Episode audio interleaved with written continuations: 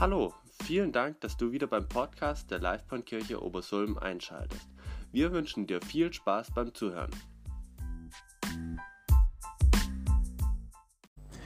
Camping. Wer von euch liebt Camping? Ein paar unter uns, die sich, ja, gar nicht mal so wenige, ja. ja, sehr schön. Ich habe euch hier mein Campingzelt mitgebracht. Äh, ich gehe eigentlich gar nicht so arg oft campen, weil Camping, das ist für mich was richtig ähm, Intensives. Ja? Also Camping, wenn du auf dem Campingplatz bist, wenn du äh, quasi auf dem Zeltplatz bist, da ist alles total eng. Ja? Da bekommst du alles mit von den anderen Menschen. Ja? Da bekommst du ähm, Sachen mit, die, die möchtest du vielleicht gar nicht mitbekommen unbedingt. Und Camping ist für mich so was Richtiges, so rausgehen aus der Komfortzone, ja, also zumindest im Zelt, also im ähm, Wohnwagen ist das vielleicht ein bisschen was anderes, äh, sind so die Luxuscamper. Ja. Aber wenn ich mit jemandem zelten gehe, dann ist es sogar noch intensiver. Ja. Also wenn ich jetzt ähm, in einem Zelt mit jemandem schlafe, wohne, zusammenlebe, dann ist es was richtig, richtig Intensives. Und deshalb muss ich ganz ehrlicherweise gestehen, ich gehe nur mit den Leuten zelten, in einem Zelt, ja, vor allem wenn es womöglich auch noch ein kleines Zelt ist, äh, den, mit den Leuten, die mir wirklich richtig nahe stehen. Ja. Also nur mit den Menschen, wo, sagen wir mal, eine gewisse Intimität irgendwie okay ist für mich. Ja. Das ist natürlich nur ein sehr, sehr, sehr erlauchter Kreis. Ähm, und ähm, jeder, der in so einem Zelt, vielleicht sogar im Einmannzelt mal zu zweit geschlafen hat, der weiß, okay, ähm, der kann das sicherlich nachvollziehen. Ja, was hat es mit Gott zu tun? Ich habe euch heute Morgen einen Vers mitgebracht und jetzt können wir auch mal die Präsentation bitte starten. Genau, der Campinggott. Warum der Campinggott? Was hat Zelten mit Gott zu tun? Wir lesen in Johannes 1, Vers 14, diesmal ausnahmsweise in der Elberfelder Übersetzung, ja, weil die Elberfelder ist eine Übersetzung, die sehr nah am Ursprungstext dran ist und deshalb manche Wörter ein Ticken präziser übersetzt als ähm, jetzt äh, die Neues Leben oder was auch immer. Ja. Und da lesen wir nämlich, und das Wort wurde Fleisch heißt so viel wie Gott wurde Mensch und zeltete unter uns. Und wir haben seine Herrlichkeit angeschaut, eine Herrlichkeit als eines einzigen vom Vater voller Gnade und Wahrheit. Ich muss ja ganz ehrlich sagen, die Elberfelder, das liest sich nicht so butterleicht runter. Das ist manchmal schwer zu verstehen, aber wie gesagt, manche Details kommen da raus, die ich doch sehr, sehr erstaunlich finde. Und mir geht es da vor allem um dieses Wort. Und das Wort, Gott wurde Mensch und zeltete unter uns. Klar, natürlich, damals haben die Menschen, viele noch, ähm, zumindest die Nomaden, äh, noch in Zelten gelebt. Die wussten, die konnten sich auch ein bisschen was darunter vorstellen was das bedeutet. Gott zeltet mit uns. Gott zeltet mit uns in einem Ein-Mann-Zelt. Was bedeutet es? Was möchte uns das sagen? Wenn ich in der Bibel lese, dann geht es mir so, die Bibel ist kein abstraktes Buch. Die Bibel ist keine Sammlung von philosophischen Ansätzen. Die Bibel ist kein ähm, Buch, wo irgendwelche Theorien über die Welt und sowas vorgestellt werden, sondern in der Bibel, da geht es ums Leben. Da geht es um das echte Leben. Da geht es um mein Leben. Da geht es darum, was ich im Alltag erleben kann. Und in der Bibel ist auch keine Sammlung von irgendwelchen moralischen Vorschriften, die dann irgendwann, wenn, wenn ich mal tot bin, irgendwelche Auswirkungen haben, sondern in der Bibel wird ein lebendiger Gott vorgestellt. In der Bibel wird Gott, wird Jesus vorgestellt als ein, ja, jemand, ein Gott, der auf diese Erde kam, um bei den Menschen zu sein. Und zwar in so einer intensiven, äh, sagen wir mal, Beziehung, wie es nur jemand nachvollziehen kann, der schon mal in einem Ein-Mann-Zelt mit jemand anderes quasi campiert hat. Ja? Gott möchte uns nahe sein. Gott möchte eine intensive Beziehung mit dir und mit mir haben. Und deshalb finde ich auch die Bibel, wenn wir sie lesen, ja, so was Ermutigendes, ja? weil es eben keine graue Theorie ist, sondern es geht dort um mein Leben. Ja, ist es wirklich so? Hat Gott wirklich ein Interesse an mir? Möchte Gott wirklich mit mir zelten gehen? Wo lese ich das noch raus? Ich habe euch heute ähm, einen kleinen Absatz mitgebracht, den lesen wir in Matthäus 9, 35 bis 37, diesmal in der Neues Leben, einfach weil es sich einen Ticken besser liest. Ja? Ähm, und ähm, möchte euch da einfach mal so einen kleinen, sagen wir mal, Blick in das Herzen Gottes quasi zeigen. Da lesen wir nämlich von Jesus. Jesus zog durch die Städte und Dörfer der Umgebung. Er lehrte in den Synagogen und verkündete, verkündete die Botschaft vom Reich Gottes. Und überall, wo er hinkam, heilte er Menschen von ihren Krankheiten und Leiden. Als er die vielen Menschen sah, hatte er tiefes Mitleid mit ihnen. Denn sie hatten große Sorgen und wussten nicht, wen sie um Hilfe bitten konnten. Sie waren wie Schafe ohne Hirten. Deshalb sagte er zu seinen Jüngern, die Ernte ist groß, aber es sind nicht genügend Arbeiter da. Betet zum Herrn und bittet ihn, mehr Arbeiter zu schicken, um die Ernte einzubringen. In diesem Text, da steckt unglaublich viel drin. Ich möchte uns heute drei Punkte ähm, sind wir besonders wichtig geworden an diesem Text. Und der erste Punkt, der beginnt eigentlich, der steht gar nicht so explizit, das sagt Jesus nicht, sondern ähm, es wird etwas beschrieben. Nämlich, jetzt muss ich ganz kurz noch nach meiner Präsentation gucken, nicht, dass ich da jetzt eine Folie überspringe.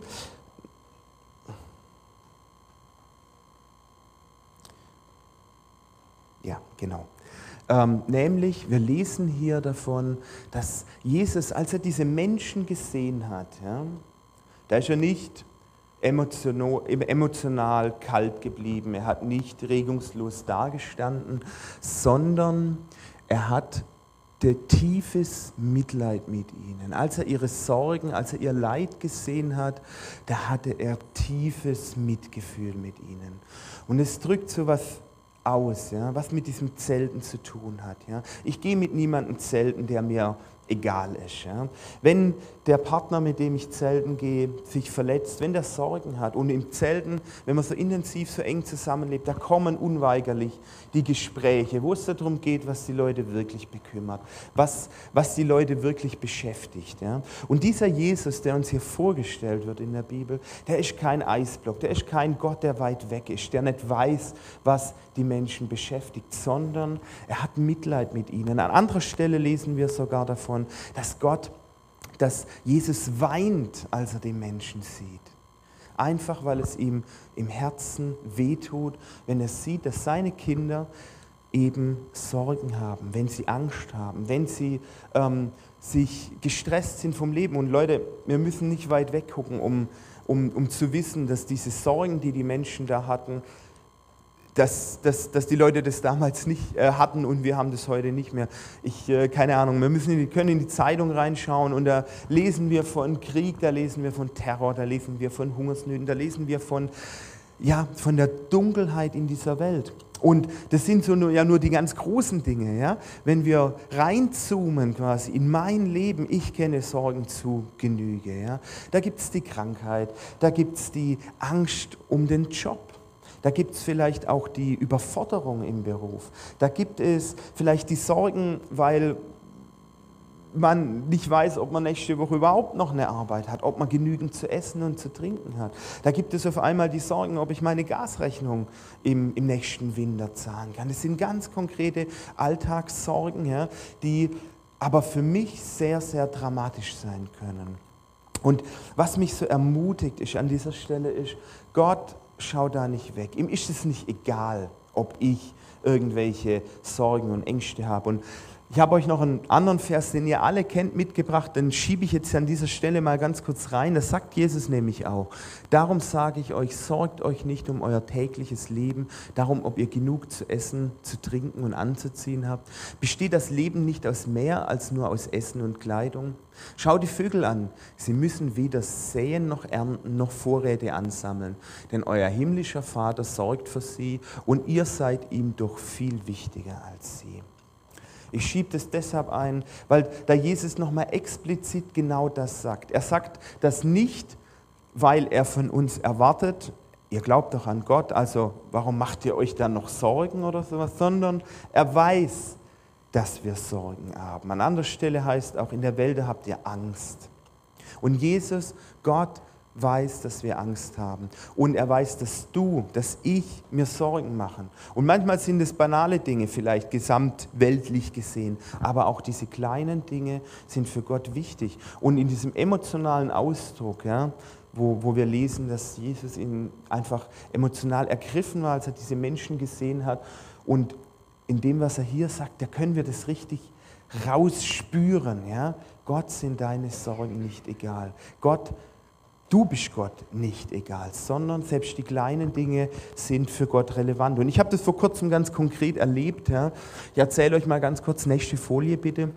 Äh, von meinen Bienen ja, äh, bin ich auch mehr reingerutscht, als dass ich mir das richtig vorgenommen habe. Und ich habe viel zu tun und ich habe wenig Zeit, mich äh, jetzt nochmal intensiv mit Bienen zu beschäftigen. Trotzdem ist es mir irgendwie ein Anliegen. Vor allem, und da erzähle ich euch jetzt einfach mal ein bisschen was aus meinem Seelenleben. Ja.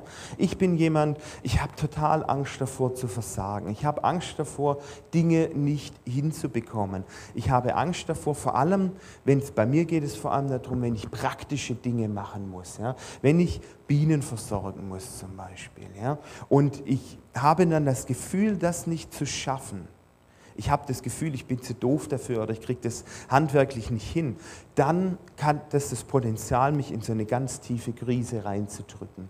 Und vor kurzem war es eben so bei meinen Bienen, Bienen muss man einmal oder alle zwei Jahre spätestens muss man die Königin austauschen, ja, weil die ist ein Insekt, lebt nur zwei bis drei Jahre maximal. Ja. Das heißt, man hat da jedes Jahr die Aufgabe, diese Bienenkönigin zu erneuern eigentlich. Und das ist eine relativ schwierige Aufgabe und ähm, deshalb war ich da schon aufgeregt. Ich habe mir dann eine neue bestellt und wir haben das gemacht. Ja. Und ähm, als wir das gemacht haben, da ist so ziemlich alles schief gelaufen, was schief gehen kann. Ja? Also ich habe ne, nochmal mit meinem Bienenpaten geredet und er hat mir ein paar Sachen erklärt, worauf ich achten muss. Und als wir es dann gemacht haben, Tabea und ich hat mir netterweise geholfen, da ist so ziemlich alles schief gegangen, was irgendwie schief gehen kann.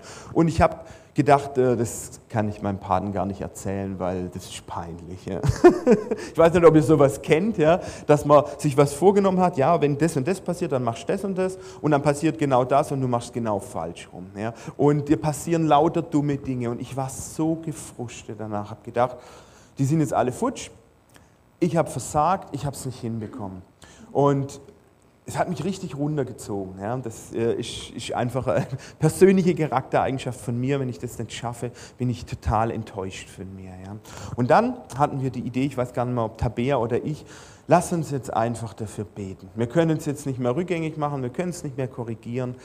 Das Einzige, was wir jetzt noch tun können, ist beten haben wir gemacht, sind gegangen und ähm, wunderbar, ein paar Tage später, zehn Tage später, als wir kamen, haben alle überlebt und alle haben quasi, ihr wurden von dem neuen Volk angenommen und wir hatten auf einmal zu viele. Man geht nämlich immer davon aus, dass es nicht alle schaffen. Wie auch immer. Es ist jetzt nur ein ganz dummes, banales Beispiel. Ja? Ich, ich erzähle euch das einfach deshalb, weil ich glaube, dass Gott selbst die kleinen Dinge des Alltages in unserem Leben, die, uns, die uns, für uns nicht so klein sind, dass Gott sich dafür interessiert und dass er sich auch darum kümmert. Ja, ich sage nicht, dass immer alle Gebete erhört werden und dass es immer so rauskommt. Aber diese eine Geschichte habe ich erlebt einfach, ja, dass Gott, obwohl das was Unwichtiges ist, für mich gesorgt hat. Einfach, ich glaube, weil er mir zeigen wollte, es kommt gar nicht auf deine Fähigkeiten an. Es kommt nicht darauf an, ob du ein guter Imker bist oder ob du ein toller Handwerker bist oder was auch immer was, sondern es kommt darauf an, dass ich das segne. Und er hat mir das gezeigt. Und für mich war das einfach so eine Antwort darauf, dass Gott ein Herz für mich hat. Und das ist jetzt auch so zusammengefasst der erste Punkt. Du bist Gott ein Herzensanliegen. Und es geht nicht um die alle Menschen, sondern es geht um dich in der Bibel. Ja? Und es geht darum, dass du Gott ein Herzensanliegen bist. Ich finde, es ist sowas, das muss man sich einfach auf der Zunge zergehen lassen. dass Gott sich für dich persönlich interessiert, für deine Sorgen, für deine Nöte, für deine Ängste. Ja.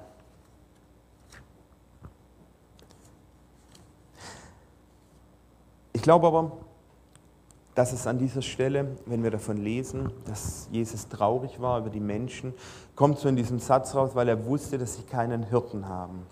Da kommt noch was anderes raus. Ja.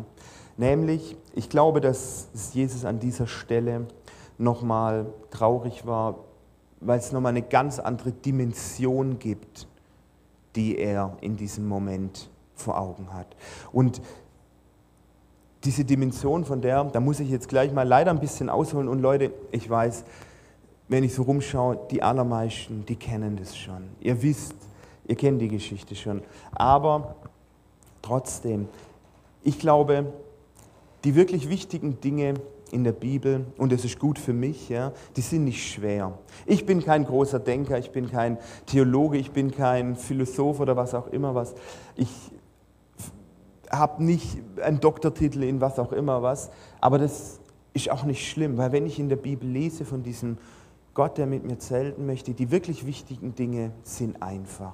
Und deshalb, aber sie sind, sind einfach, aber deshalb nicht weniger sagen wir mal, wichtig, sondern, und deshalb hören wir ja auch die gleichen Dinge so oft wieder, weil wir es leider so oft auch immer wieder vergessen. Und Ihr werdet im dritten Punkt auch noch sehen, warum ich es auch nochmal erzähle. Nämlich, ich möchte euch ganz kurz einen kleinen Abriss nochmal geben über die gesamte Bibel. Und zwar in relativ kurzer Zeit.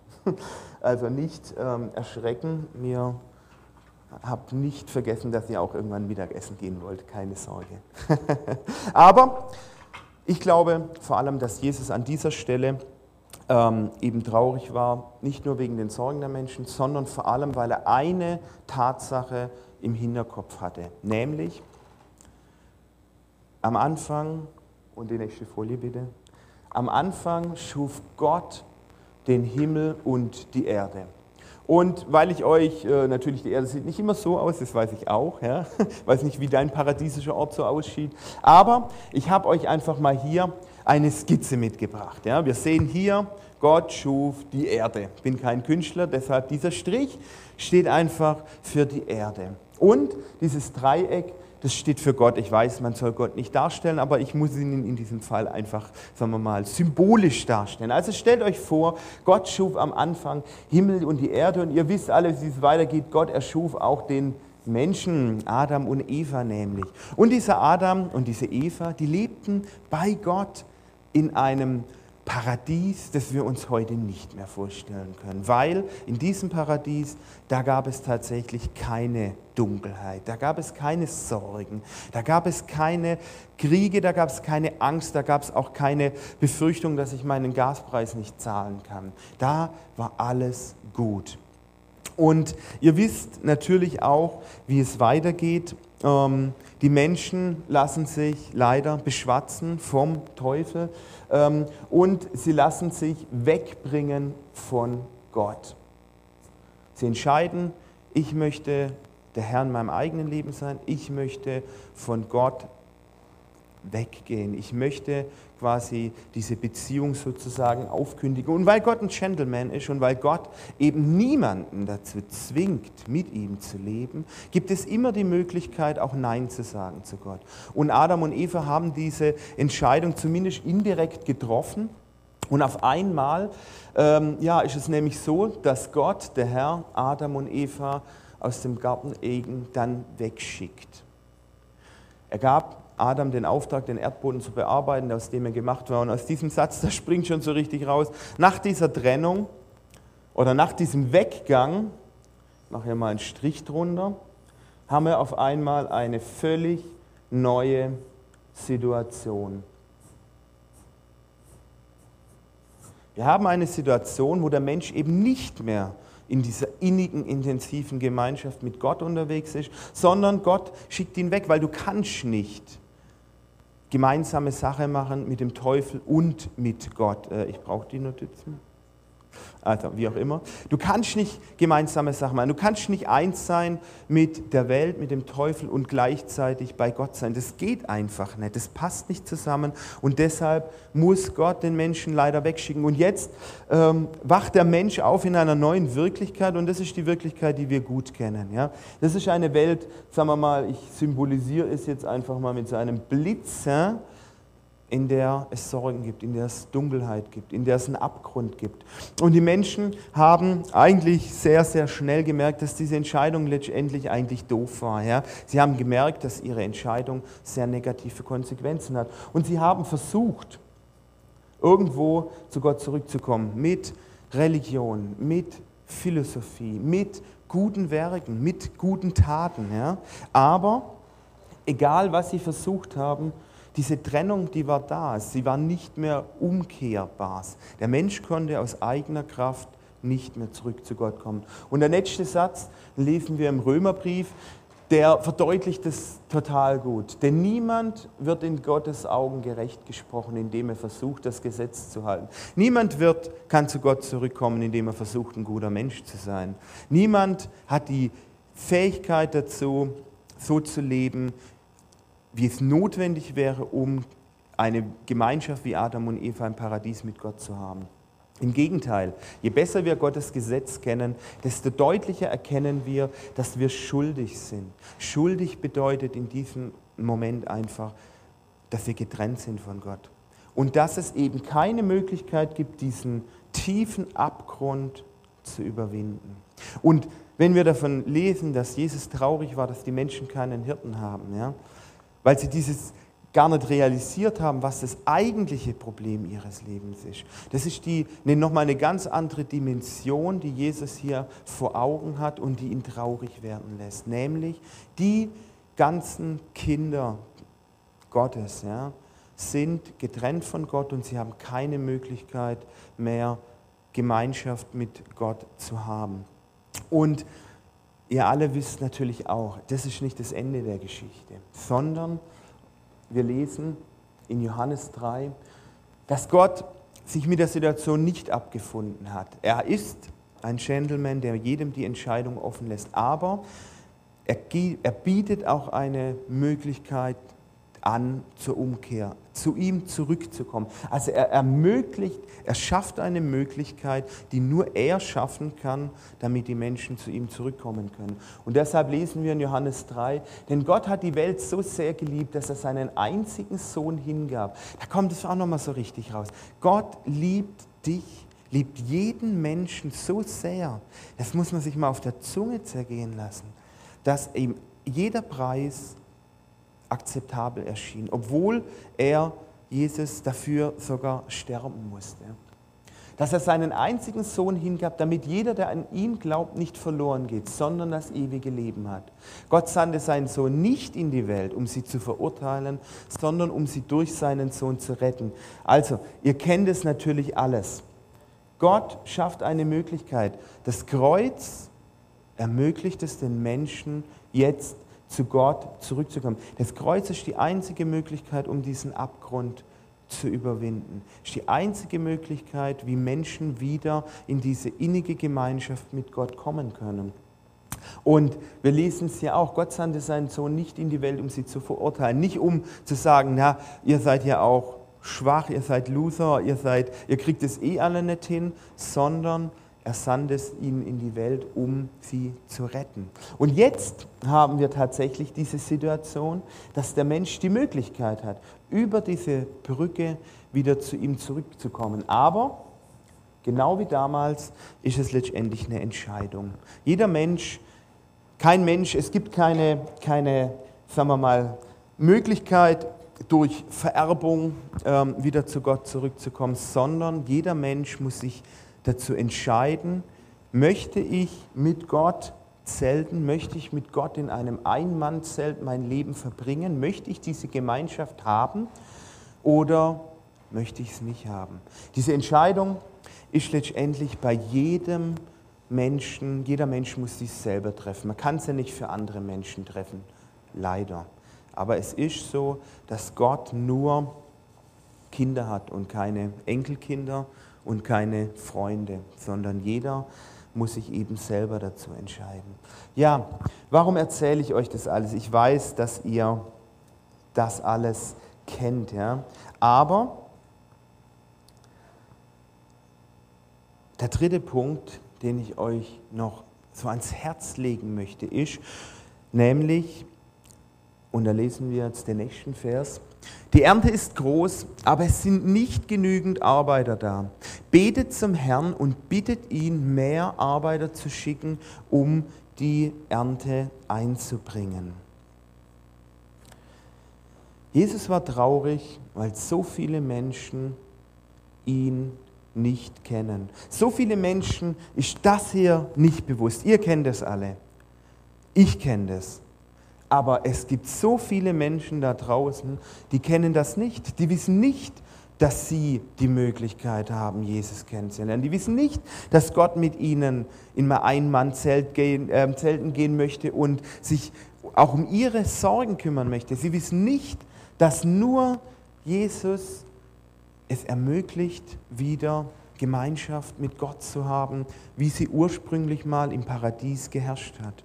Die wissen nicht, dass wir nur dieses Leben lang Zeit haben, um uns zu entscheiden, diesen Abgrund wieder in die richtige Richtung zu überwinden. Und deshalb, dieser Vers, das hat mich nochmal so richtig angesprochen. Das ist der dritte Teil dieses die Ernte ist groß, es gibt viele Menschen da draußen, aber es sind nicht genügend Arbeiter da. Betet zum Herrn und bittet ihn, mehr Arbeiter zu schicken, um die Ernte einzubringen. Nun, wie können Menschen da draußen Jesus kennenlernen? Jesus ist ja nun mal tatsächlich nicht mehr physisch wie damals ähm, auf zwei Beinen hier unterwegs, um äh, quasi für sich zu werben, aber er hat ganz schön viele Botschafter zurückgelassen. Nämlich, wer erinnert sich noch an die Predigt vom Charlie vor ein paar Wochen? Ähm, der Titel war ähm, Christus in uns. Ein Vers, für die, die sich nicht mehr daran erinnern, war, und da müssen wir jetzt einen. Oh, herrje, den habe ich gar nicht. Ah, sorry, müssen wir zwei Folien überspringen, nämlich Galater 2, ich lebe, aber nicht mehr ich selbst, sondern Christus lebt in mir. Ich lebe also mein Leben in diesem irdischen Körper im Glauben an den Sohn Gottes, der mich geliebt und sich selbst für mich geopfert habe. Ich lebe aber nicht mehr ich selbst, sondern Christus lebt in mir. Also, nochmal die Frage, wie haben diese Menschen da draußen die Gelegenheit oder auch hier drin, keine Ahnung, ich weiß überhaupt gar nicht, ob du diese Entscheidung getroffen hast, sorry, dass ich das so implizit annehme. Wie haben die Menschen die Möglichkeit, diesen Jesus kennenzulernen und was er anzubieten hat? Ich lebe aber nicht mehr ich selbst, sondern Christus lebt in mir. Wenn du dich entschieden hast, Jesus nachzufolgen, wenn du diesen Jesus angenommen hast in dein Leben, das in der Taufe zum Ausdruck gebracht hast, dann lebt Jesus in dir. Und dann, wenn die Menschen dich sehen, wenn sie dich hören, wenn sie das sehen, was du tust, dann sehen sie Jesus. Dann haben sie die Möglichkeit, diesen Jesus kennenzulernen. Gott hat noch andere Möglichkeiten, Menschen dass Menschen ihn kennenlernen. Natürlich durch die Bibel in allererster Linie. Menschen in der Bibel lesen, dann sehen sie so, wie Gott wirklich ist. Aber, und er hat auch die Möglichkeit, durch Träumen zu Menschen zu reden, das ist auch klar. Aber Gott möchte, dass du mitmachst. Gott möchte dich einladen. Du und Gott, ihr seid eins. Und Gott hat es auf dem Herzen, dass Menschen Jesus kennenlernen. Und deshalb, wenn Jesus in dir lebt, dann hast du dieses Bedürfnis auch. Ja, dann möchtest du das weitergeben, weil, und deshalb habe ich es euch auch nochmal erzählt, das ist die beste Botschaft dieser Welt. Das ist die einzig wirklich wichtige Botschaft in dieser Welt. Und es ist das einzig, worauf es wirklich ankommt. Und deshalb möchte ich uns einfach so ermutigen, ja, hinauszugehen, das weiterzugeben und wenn es nötig ist, dann auch zu also das wörtlich weiterzugeben. In erster Linie geht es darum, wie wir, dass wir, sagen wir mal, ein, dass Jesus in unserem, dass die anderen Menschen in unserem Leben sehen, dass es einen Unterschied macht. Deshalb möchte ich uns da einfach auch so ermutigen. Und natürlich denkt man dann manchmal, oh, ob ich das überhaupt hinkriege. Ich bin ja kein Evangelist, ich bin ja kein äh, Bibellehrer, ich bin ja keiner, der so gut auf andere Menschen zugeht, ich bin ja keiner, der, was weiß ich was, so viel Geld hat, dass er ganz viel Geld spenden kann. Leute, darum geht es überhaupt gar nicht. Ich weiß natürlich, dass jeder seine Gaben hat und dass jeder, sagen wir mal, dass nicht jeder hier äh, in der Innenstadt rumlaufen muss und dort von Jesus erzählen muss. Ja? Jeder hat seine Gaben. Aber unsere Gemeinde zum Beispiel ist ein wunderbares Beispiel dafür, dass man gar nicht viel können muss, um, sagen wir mal, mitzumachen. Da kann man zum Beispiel, wenn man die Idee hat, ach, ich gehe doch zum Beispiel gerne joggen. Ich bin ein Läufer-Typ. Ja. Ich spreche nicht so gern, ähm, aber wie soll das Jesus helfen? Wie soll das helfen dabei, an, dass andere Menschen irgendwo Jesus kennenlernen können? Hm. Was man ja zum Beispiel machen könnte, ist, man könnte ja zum Beispiel einen Lauftreff anbieten. Man könnte ja zum Beispiel sagen, ich gehe immer mittwochs laufen und ich kenne mich mit dem Laufen aus, ich kann ein bisschen was weitergeben. Also biete ich immer mittwochs an. Wer möchte, der kann mitgehen zu laufen. Und hoppla, auf einmal kann man da einen Nachbar mitnehmen. Einfach gemeinsam laufen gehen. Man muss nicht immer gleich die Bibel dabei haben und irgendwas vorlesen. Einfach Gemeinschaft haben mit meinem Nachbar und vielleicht noch andere, die in der Gemeinde, die auch gerne laufen gehen, auch ihren Nachbar einladen. Und auf einmal entstehen dann Gespräche. Ist jetzt nur ein ganz blödes Beispiel. Ich möchte einfach, einfach nur klar machen, es kommt nicht darauf an, dass du irgendwelche mega tollen Fertigkeiten, Fähigkeiten hast, ähm, dass super Evangelist bist, ähm, sondern es gibt ganz einfache Möglichkeiten, wie ich diese wunderbare Botschaft weitergeben kann. Und ich möchte uns einfach ermutigen, Gott zwingt dich da nicht dazu. Gott sagt nicht, Du kriegst aber eine 5 in Evangelisation, wenn du das nicht deinem Nachbar erzählt hast. Ja? Das macht Gott nicht. Aber er lädt dich dazu ein. Und ich möchte uns einfach dafür begeistern, dass es uns auch ein Herzensanliegen ist, andere Menschen zu retten. Und jetzt deshalb spring bitte nochmal zum Rettungsboot zurück. Einen letzten Vers habe ich noch für euch. Gott möchte, dass jeder gerettet wird und die Wahrheit erkennt.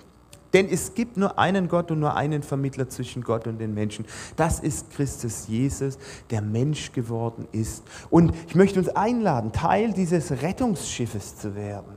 Da gibt es den Matrosen, da gibt es den Kapitän, da gibt es den Steuermann, da gibt es vielleicht auch nur den, oh, was heißt nur, der die Kombüse macht. Ja? Da gibt es ganz viele Sachen, wo man mitmachen kann, wo man Teil werden kann von diesem Rettungsboot.